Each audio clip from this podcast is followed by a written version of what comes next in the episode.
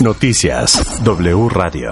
Muy buenas noches, bienvenidos a lo que tienes que saber. Noticias W Radio. El Pleno del Senado aprobó por mayoría de votos reformas a la ley minera que establece que el litio es propiedad de la nación.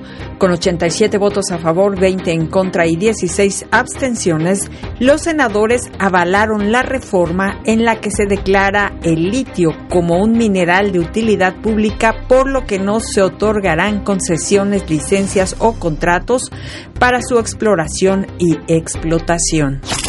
El exdirector general de Pemex, Emilio Lozoya Austin, ofreció pagar 2.695.000 pesos para reparar el daño al erario público que causó al mentir en su declaración de impuestos durante el ejercicio fiscal del 2016. Con esta medida se evita que se le inicie un tercer proceso penal. Emilio Lozoya tiene dos cargos abiertos aún por corrupción. El primero por el fraude en la compra de la planta de agronitrogenados y el otro por el caso Odebrecht.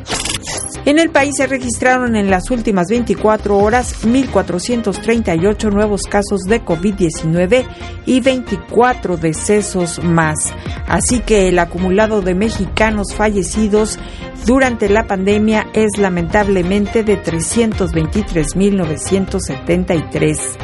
La ocupación de camas en los hospitales del país es de 4% en camas generales y de 2% en camas con un ventilador mecánico.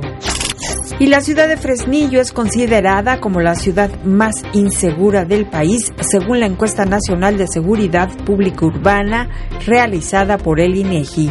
La segunda ciudad con mayor inseguridad es Ciudad Obregón, Sonora. Le siguen Zacatecas, Cuautitlán Izcalli en el Estado de México, Irapuato, Guanajuato y Guadalajara, Jalisco.